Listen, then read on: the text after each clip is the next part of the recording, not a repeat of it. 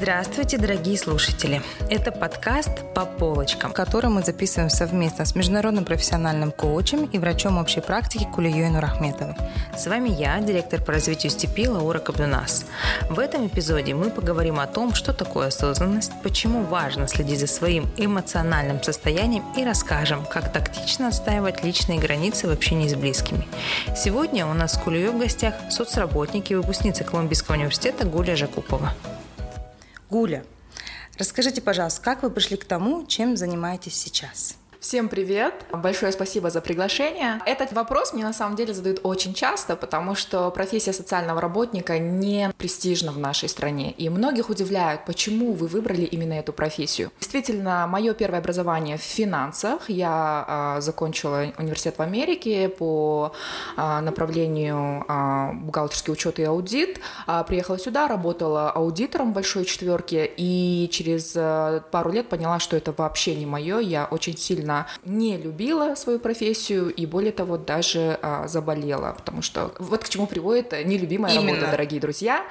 А потом я начала работать в международных организациях и заниматься благотвори... параллельно заниматься благотворительными проектами, что, собственно говоря, а, подтолкнуло меня к тому, что и если я вижу, что жизни людей меняются, а, я вижу, как моя работа улучшает э, чью-то судьбу, для меня это было неимоверной мотивацией, чтобы двигаться дальше. А, поэтому я решила продолжить свое образование в этом направлении, и мне подсказали, что социальная работа э, — это примерно да, то же самое, что и благотворительность, но более, более профессиональная а, деятельность. На самом деле такая познавательная история с точки зрения того, что на, на своем примере я могу поделиться тоже сказать, что я закончила совершенно другую профессию, переходила с, друг, с одной в другую, и по итогу я до сих пор считаю, независимо от того, что там успешно, неуспешно в той или иной сфере, а, что я себя ищу. Кулья, насколько человеку важно найти свое дело? Я думаю, что об этом очень много можно говорить, но у нас сегодня в гостях такой яркий пример, э, и Гуля поделилась своей историей. Для начала нужно понять, то есть, что есть свое дело. И у каждого это по-своему. То есть, почему коуч-сессии, они обычно индивидуальны. То есть, в процессе выясняется, а что есть свое любимое дело, из каких ключевых точек оно состоит, чего там точно не должно быть, и как это внутри у вас отзывается. То есть, когда уже понятно, по каким критериям, маркерам это идет, а, человек начинает путь. Потому что один из вариантов это вот человек может заболеть, если он не там, или он может быть непродуктивен. Помимо того, что я коуч международного уровня, я также врач, врач общей практики. И хочу сказать, что к моему величайшему сожалению, очень много врачей не на своих местах, и это не то дело, которое они назвали бы своим.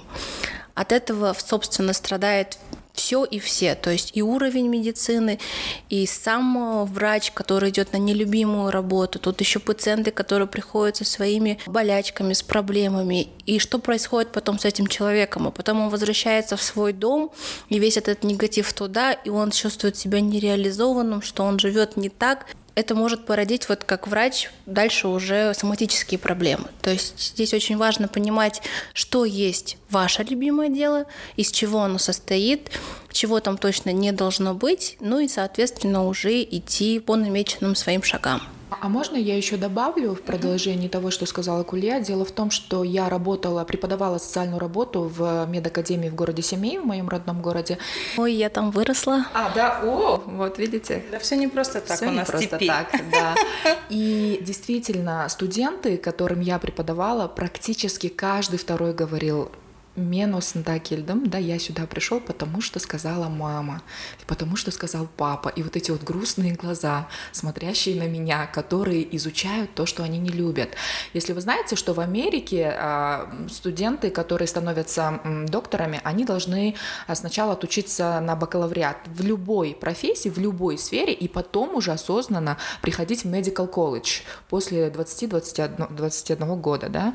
Поэтому, мне кажется, для нашей страны это вот хороший пример, как раз-таки то, что говорит Кулья, как важно врачу любить свою работу, любить человека, с которым он работает. Именно, да. Но вообще в целом, да, я, мы ранее до записи подкаста у нас был разговор с Гулей о том, как люди вообще к чему приходят. Я говорю, все идет от любви. Вообще все идет от любви. И мне кажется, когда ты испытываешь любовь к своему, так называемому делу, это тебя еще больше боготворит, и, собственно, ты еще больше даешь, даешь аудитории. Ну вот тут вопрос, Гуля, расскажите вот мне, пожалуйста, как ваша работа, да, ваша работа вообще в целом связана с помощью людям, да? Удается ли вам не переживать чувства других на себе. Спасибо, спасибо большое. А, вы знаете, э, я работаю не просто с людьми, я работаю с уязвимыми группами, да, то есть социальная работа, она а, э, очень схожа с профессией психолога, но нас еще готовили в университете тому, что мы будем а, именно помогать людям с, скажем так, с низким экономическим статусом, либо с ограниченными возможностями, либо со стариками стариками, либо с да, а, людьми, у которых а, диагноз ВИЧ, например. Да, и здесь очень важно а, понять разницу между социальным работником и, например, психологом да, или человеком, который работает там, с обези. Соцработник, он обладает знаниями экономики в стране, он обладает культурной компетенцией, то есть какие традиции в этой стране, почему человек себя ведет так, как он себя ведет. И мы это часто объясняем людям. То есть если женщина не уходит от человека с алкогольной зависимостью в течение 20 лет, который еще и ее бьет, э, часто кейс э, в Казахстане, да, а, это не потому, что она чего-то не понимает, это потому, что она выросла в обстоятельствах, которые способствовали тому, что а, ей страшно принять это, это решение, да, а, либо там человек, заболевший ВИЧ, да, тоже мы не видим, соцработники, мы не видим проблему только в человеке, мы всегда рассматриваем проблему в обществе, в политической ситуации, в экономической ситуации, а, в культурных каких-то да, условиях, в которых вырос, вырос человек. А, удается ли мне не проводить это через себя? Э, конечно же нет, потому что есть такое понятие эмпатия.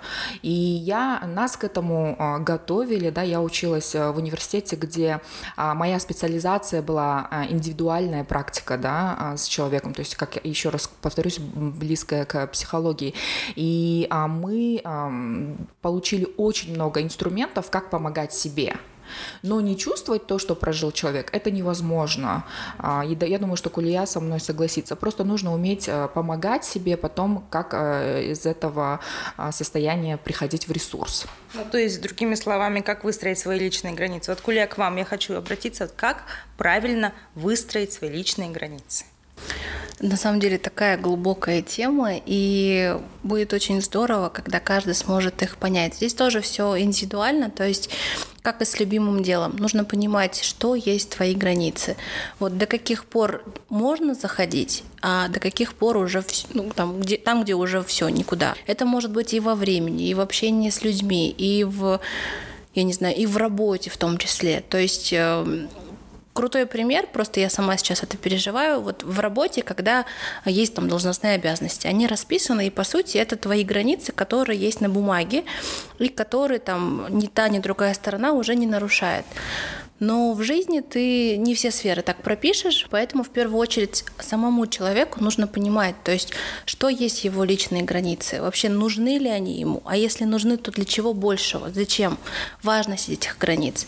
И понятное дело, что границы могут двигаться, и это зависит от ситуации, от возраста, от людей, от перемен. То есть там на своем личном примере могу сказать, что у меня достаточно четкие границы с клиентами, а, там даже с друзьями, но с родителями этих границ практически нет. То есть это прям такой многолетний труд, который мы выстраиваем, чтобы и им было окей, и мне было окей. То есть, потому что с родителями ты всегда ребенок, но здесь вот прям особенно важно. То есть здесь больно, и мы идем туда.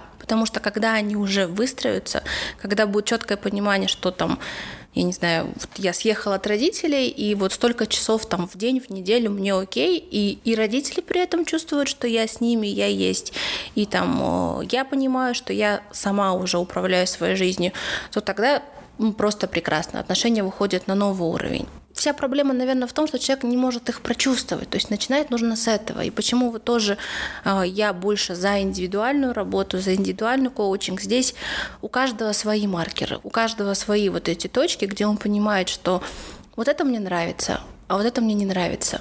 И тогда как по-другому я хочу, как я могу к этому прийти? Вот эти главные вопросы, они позволяют человеку уже прийти к к этой желаемой картинке, хотя бы у себя в голове, а дальше уже на практике понимать. Ну, то есть результаты, которые он, в принципе, потом может пощупать, посмотреть, протестировать, прожить. конечно, да, да. да, да, Вот, к слову, о личной границе, кстати, по итогу 2020 года одна из самых популярных статей на нашем сайте – это «Как распознать психологический абьюз в отношениях». Мы а, осознаем, в принципе, актуальность этой темы даже благодаря статистике, ведь согласно данным ВОЗ, а, от 20 до 75 процентов людей хотя бы единожды подверглись абьюзу, ну, к нашему сожалению, конечно. И думаю, очень важно упомянуть, что одной из предпосылок психологического абьюза как раз является потеря личной границы. Гуля, случалось ли вам отстаивать личные границы при общении с близкими, родственниками, друзьями или, возможно, партнером? Да, конечно. А, друзья, а, мне 37 а, лет, я женщина, живу в Казахстане, и я не замужем. Здравствуйте, личные границы и их нарушения каждый день. Гуля, когда ты выйдешь замуж? Гуля, тебе скоро 40 мифы, лет, мифы. тебе нужно рожать. Гуля, ты такая красивая, не может быть, чтобы у тебя не было парня. Гуль, и так далее, и так далее, и так далее.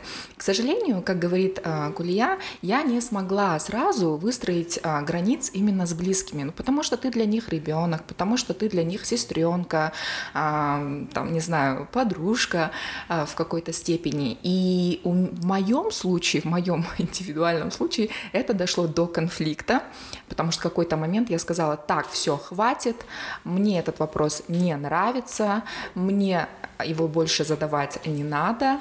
И иногда, а, значит, конфликты да, а, приводят к расставанию, а иногда к новому уровню. В моем случае конфликт привел к новому уровню. Мы больше это не обсуждаем, мы просто улыбаемся. Улыбка решает все на самом деле, и все вопросы также. Как тактично объяснить близким, что они нарушают твои границы? А, здесь я хотела бы начать с э, внутренней уверенности. То есть вот почему мы ранее говорили о том, что каждому человеку важно понимать, что есть его границы. То есть если вот на примере Гули, с вашего разрешения, не нравился этот вопрос, но вы проживали его, там где-то умалчивали, где-то там, может, тактично пытались. Человек просто не чувствует того, что он вас задевает, и это продолжается, продолжается, и конце концов логически уже приходит к конфликту, когда по-другому просто не объяснишь. То есть, когда уже вполне возможно, там, уже не в вашем кейсе, а вообще там уже слезы, истерики. То есть, там действительно либо ты расстаешься, либо в идеале ты выходишь на новый уровень. То есть, конфликты, если мы о них будем говорить, они тоже бывают разными. Здесь э, очень важно понимать, то есть я тверд в своих границах. Я сначала их понял, в том или ином, в любом вопросе, с любой категорией. И дальше вот эту уверенность, эту твердость транслировать. То есть если я тверд, то чисто, э, не знаю, на уровне ощущений в другой человек он уже будет понимать. То есть, а может быть, не стоит задевать этот момент, может быть, не стоит про это говорить. Потому что часто так бывает, вот э, многие мне рассказывают, там, клиенты, я так посмотрел, и все, и там человек хотел что-то мне сказать, но он просто увидел мой взгляд, он, видимо, это прочувствовал, и он туда уже не лезет, потому что, ну, как бы такие границы, они прям внутри ощутимы, они есть, и человек их транслирует. Если мы говорим именно о близких, то здесь вот первый момент, самому их осознавать быть твердым в этих границах. Во-вторых, всегда очень хорошо помогает я-сообщение. То есть это я сообщение, оно и в конфликтах очень хорошо помогает. Когда ты не говоришь там, да вы меня уже все там достали, например, хватит, то есть не перекладываешь на другого фокус внимания, а говоришь о себе особенно близким. То есть я ранюсь, мне больно это слышать, мне неприятно, а, там, я живу без этого гораздо лучше. То есть вот такие фразы, когда ты говоришь о том, что для тебя важно, что ты переживаешь, что ты чувствуешь. Если человек близкий, и, как правило, близкие никогда не хотят осознанно причинять вред, это, как правило, всегда неосознанно, они понимают, и тогда уже как правило, отходят. Ну, то есть, окей, конечно, я, я не знала, что там тебе так больно это слышать, я так больше не буду. У меня, кстати, вчера был такой пример при прогулке с моей мамой, она мне начала задавать очень колкие вопросы на тему э, следующего роста, познания, осознания и так далее. Я говорю, мама, я тебя так люблю. А я вообще свожу тему сразу, я говорю, я тебя так люблю вообще, ты знаешь, посмотри, какое сегодня солнце. Она смотрит на меня, типа, я задавала вопрос тебе. Я говорю, да я счастлива. Какая разница, что потом будет? Потом это потом. Завтра поговорим. Вот есть пресловутая у нас такая еще модель, когда мы в Новый год э, выпиваем бокал шампанского, Помните, загадываем желание, а, значит, поджигаем эту бумажку, бросаем в бокал и думаем, что семинутное счастье, вот, которое мы написали там или положили, или просто запланировали, да, вот просто запланирование, оно прям сбудется. А вот вы, если что-то не сделаете запланированного, вините ли вы себя? Угу. А, ну, во-первых, я достаточно дисциплинированный человек, который делает э, все, э, что он запланировал. Более того, я веду марафон по здоровым привычкам, где мы, в принципе, обучаем людей, как э, да, вырабатывать свои здоровые привычки, а это тоже дисциплина. И при этом а, я достаточно Э, в этом плане продвинута, чтобы не винить себя, потому что это забирает много энергии, да. Либо я переписываю это на второй день, либо разбираюсь, э, почему для меня это не актуально, да, то есть э, или же, если это очень большая задача, значит, нужно ее разбивать подетально. Например, сейчас я работаю с финансовым коучем, и у нас достаточно большие цели. Я понимала, что некоторые из них я продолжаю все время откладывать, и моя проработка сознания было то, что это слишком много не нужно их разделить, не нужны подцели. И это как раз-таки помогло. Поэтому здесь, э, наверное, все индивидуально, а, но самое главное понять, что винить себя не помогает, разбираться, почему я это либо не хочу делать, либо у меня действительно нет времени, и а, понимать разницу между желанием и целью. Цель — это то, что вы действительно можете сделать. Желание, оно не всегда зависит от вас. А, если вы хотите ребенка, да, это, это желание. Вы можете сделать какие-то вещи по отношению к этому, но здесь еще и а, вопрос э, там э, Всевышнего, здесь еще ваш э, партнер или супруг должен принять участие, или еще кто-то. Еще кто-то. Еще кто-то, да. Поэтому а, желание, наверное... Врач. Еще кто-то это врач. Кого-то еще. Да, и поэтому, наверное, здесь важно вот понимать разницу. Кулия, вот возможно ли разграничить понятие осознанности и продуктивности? На самом деле эти понятия идут э, бок о бок друг с другом. То есть, когда человек в осознанности, а это сейчас, наверное, самое популярное слово вот нашего времени, э, давайте начнем с того, что такое вообще осознанность. Когда ты понимаешь природу своих действий, когда ты понимаешь, что ты делаешь, почему ты это делаешь, какая за этим важность, какой результат ты в итоге перед собой ставишь, что ты хочешь получить. И когда э, ты вот находишься в моменте, еще более популярная фраза «здесь и сейчас». То есть ты понимаешь, что ты делаешь, для чего это, как ты поймешь, что ты получил свой результат, как ты это вот там в идеале отпразднуешь и пойдешь дальше. То есть когда человек осознанный, он э, в принципе понимает, что он делает, ради чего он живет, куда он двигается. Даже если вот мультик «Душа», может быть, смотрели, недавно вышел, даже вот этот недостающий пазл, э, который в конце нужно было душе получить, чтобы на землю попасть, это может быть даже прогулки по городу. И это может быть тем пазлом. То есть, когда ты осознанно гуляешь, ты действительно наслаждаешься, ты чувствуешь, там, как твои ступни идут по асфальту, погода какая, солнце какое, и ты пребываешь в этом моменте, ты осознан. Естественно, когда ты в таком состоянии, твоя продуктивность в разы вырастает, потому что ты, опять-таки, ты знаешь, что тебе делать. Ну вот цели по смарту, это, наверное, уже все знают, но такой достаточно фундаментальный инструмент. Я бы сюда добавила коучинговый формат, то есть зачем ты это все делаешь? Когда ты понимаешь важность всего того, там, каждого поступка, который тебя к чему-то приведет в итоге, ты осознан и ты продуктивен. И здесь как раз-таки возвращаясь к самому первому вопросу про свое дело, то есть ты точно знаешь, ради чего это. То есть вот эти вот ключевые моменты, они у каждого индивидуальны. Ты знаешь, зачем это, а, как это происходит, как это уже воплощается в реальность, и, соответственно, к этому идешь. Поэтому, а, конечно, их можно разграничить, но в связке они дают прям вау-эффект. Можно, конечно, просто быть осознанным, радоваться жизни, вот гулять, и, и действительно это, вот, как показывает вот этот мультфильм, чье-то предназначение. То есть он пришел сюда, чтобы, ну вот, кайфовать наслаждаться прогулками, кто-то там для того, чтобы какой-то шедевр написать, кто-то, чтобы мир изменить. Но ты осознан, ты принимаешь свой выбор, ты можешь его также поменять, но вот сейчас все вот так, и ты в этом находишься, и ты идешь дальше, и, естественно, ты продуктивен. Другими словами, совмещая все эти два понятия, вы показываете просто целую механику по к любому вообще, к любому делу, к любому взаимодействию в аспектах. Как часто вы обращаетесь к себе, Гуля? Я а, очень часто, конечно же, обращаюсь к себе, потому что я считаю себя человеком осознанным, поэтому очень продуктивным. Но а, шутки в сторону. Я, помимо того, что я обращаюсь к, тебе, к себе, я медитирую, я гуляю по речке, да, по свежему воздуху. Я м, часто м, смотрю интервью с интересными людьми и потом проецирую это как-то на свою жизнь то есть для меня это тоже как очень большой ресурс. Но я еще очень часто а, помогаю себе, а, обращаясь к специалистам. А, к психологу, к энергетам, к... Пока еще к коучам не обращалась, но я думаю, что это next, э, следующий уровень моего, моей работы над собой и обращению к себе. То есть я не одна прорабатываю свои запросы а, или какие-то внутренние препятствия, проблемы. Я сейчас это делаю с другими специалистами вместе.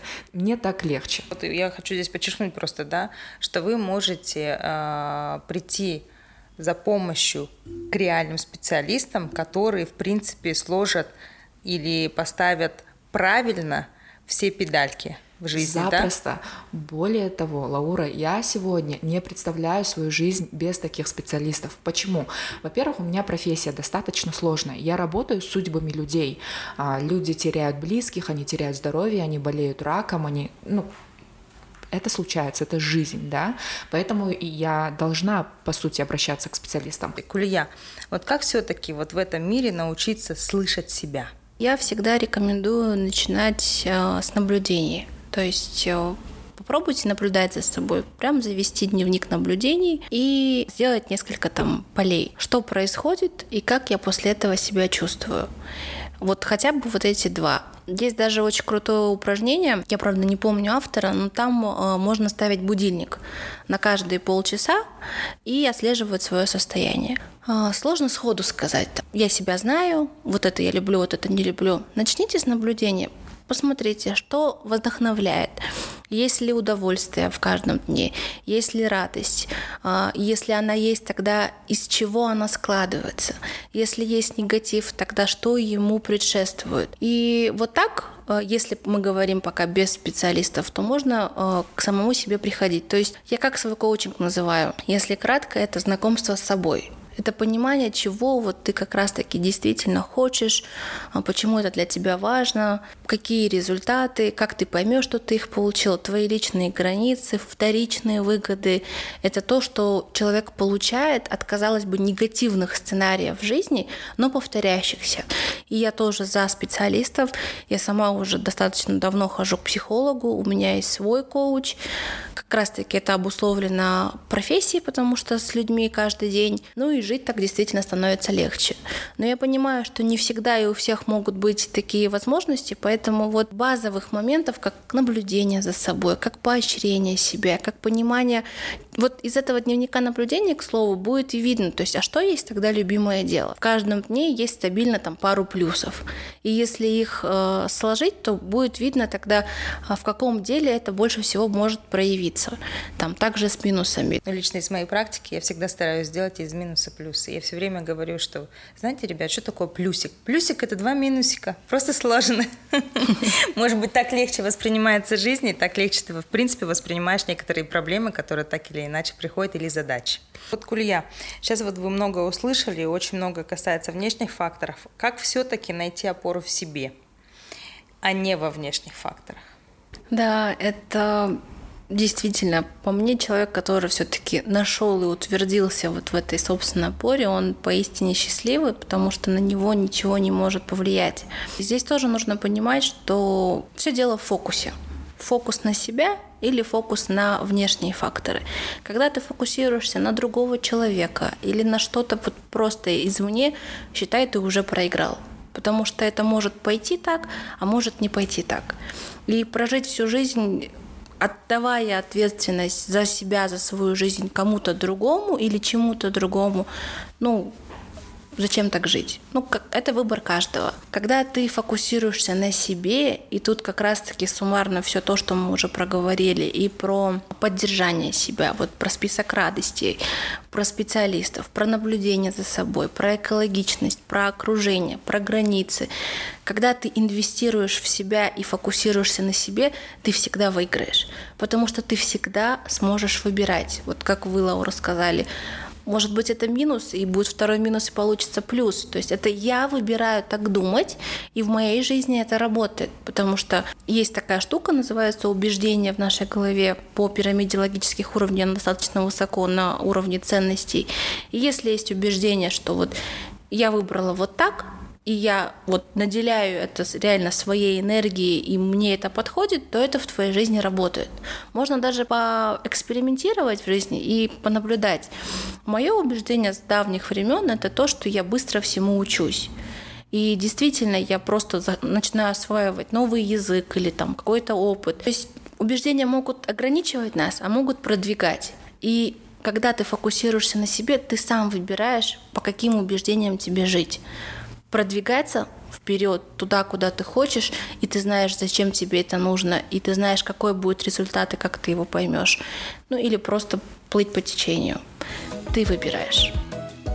Мы по полочкам разложили многие темы. Я думаю, что однозначно наши слушатели придут к тому, что нужно воспользоваться мастерами дела, доверять людям, доверять профессионалам, идти по жизни с улыбкой и делать из одного минусика плюс – радости предвкушать всегда и наслаждаться жизнью. Всем спасибо, до новой встречи.